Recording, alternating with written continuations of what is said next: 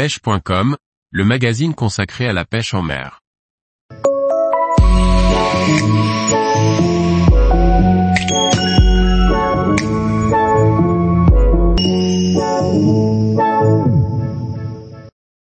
Pêche du bar en kayak aux poissons nageurs, profitez de la fin de saison.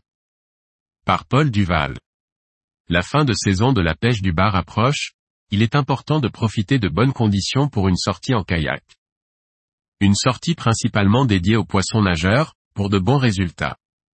Après un mois avec 9 journées à plus de 100 km heure de vent, il est bon de remettre le kayak à l'eau. J'attendais avec impatience le moment où j'allais pouvoir retourner sur l'eau. Une accalmie dans cette météo automnale, il ne m'en fallait pas plus, le kayak étant toujours prêt. Les prévisions ayant annoncé cette journée de calme, je me devais d'y retourner. Ne serait-ce que pour dire au revoir à mes amis Labrax. En effet, la réglementation 2022 n'autorise plus de prélèvements à compter de la fin novembre, seul le pêcher relâché sera autorisé. Mais comme c'est la période où le bar va rejoindre ses zones de frayère, on les laisse tranquilles. À partir de cette date, on passe sur d'autres espèces qui ont leur période de reproduction plus tard, comme la dorade grise, le lieu, le cabillaud ou les céphalopodes.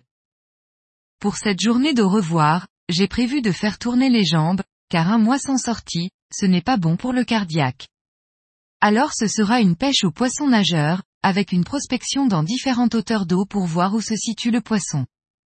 Dès la mise à l'eau, les jambes tournent bien et je retrouve mes automatismes.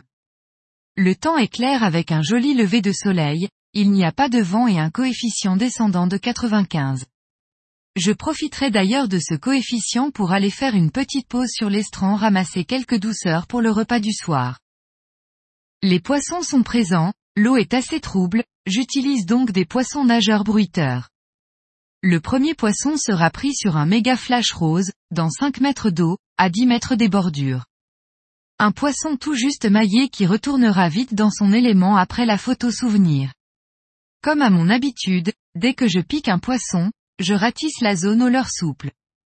La turbidité de l'eau empêchera sans doute de trouver quelques poissons avec cette méthode, mais j'aurais essayé. Je repars donc direction les ports en traînant un de mes leurs fétiches, le Crystal Deep Diver de Yotsuri en coloris sardine. Ce leurre nage entre 3 et 6 mètres de profondeur et son revêtement holographique envoie un signal visuel assez fort. C'est ce qu'il faut quand l'eau est trouble et ça ne loupe pas. J'enchaîne plusieurs prises sur le chemin qui me mène vers la zone d'estran où je vais me poser. Des poissons un peu plus gros, dans les 45 à 50 cm, déjà bien ronds et prêts pour leur boulot d'hiver. Tout ce joli monde retournera à l'eau. La zone d'estran convoitée commence à se découvrir et il est temps de se poser. Je fouillerai une petite heure avant le casse-croûte. Quelques étrilles bien calibrées, des pétoncles, un ormeau, une belle coquille et pas mal de bouquets, de quoi faire un petit plateau de fruits de mer pour deux ce soir. Le casse-croûte avalé, au soleil, j'ai même tombé la veste, il est temps de faire route vers le retour. Avant de sortir de l'eau, je veux exploiter ma zone habituelle des pontons flottants. J'en profite aussi pour me régaler du beau temps et du spectacle des voiliers et planches qui profitent aussi du créneau. Au niveau des pontons, les poissons sont là, plus modestes que ceux du matin, autour des 40 cm, mais en nombre. J'en prends deux avec le fameux 3DB Jerkbait, un des leurs qui me suit depuis trois saisons, mais c'est encore le Deep Diver qui se met en avant. Il est bientôt 15 heures et il va être temps de sortir de l'eau si je veux tout rincer avant la nuit. Quel bonheur de pouvoir profiter d'un créneau volé sur cette météo automnale. Ma situation proche de mes mises à l'eau est un atout certain. Les prochains jours seront de nouveau perturbés, mais j'envisage un créneau possible d'ici trois ou quatre jours, le kayak est prêt.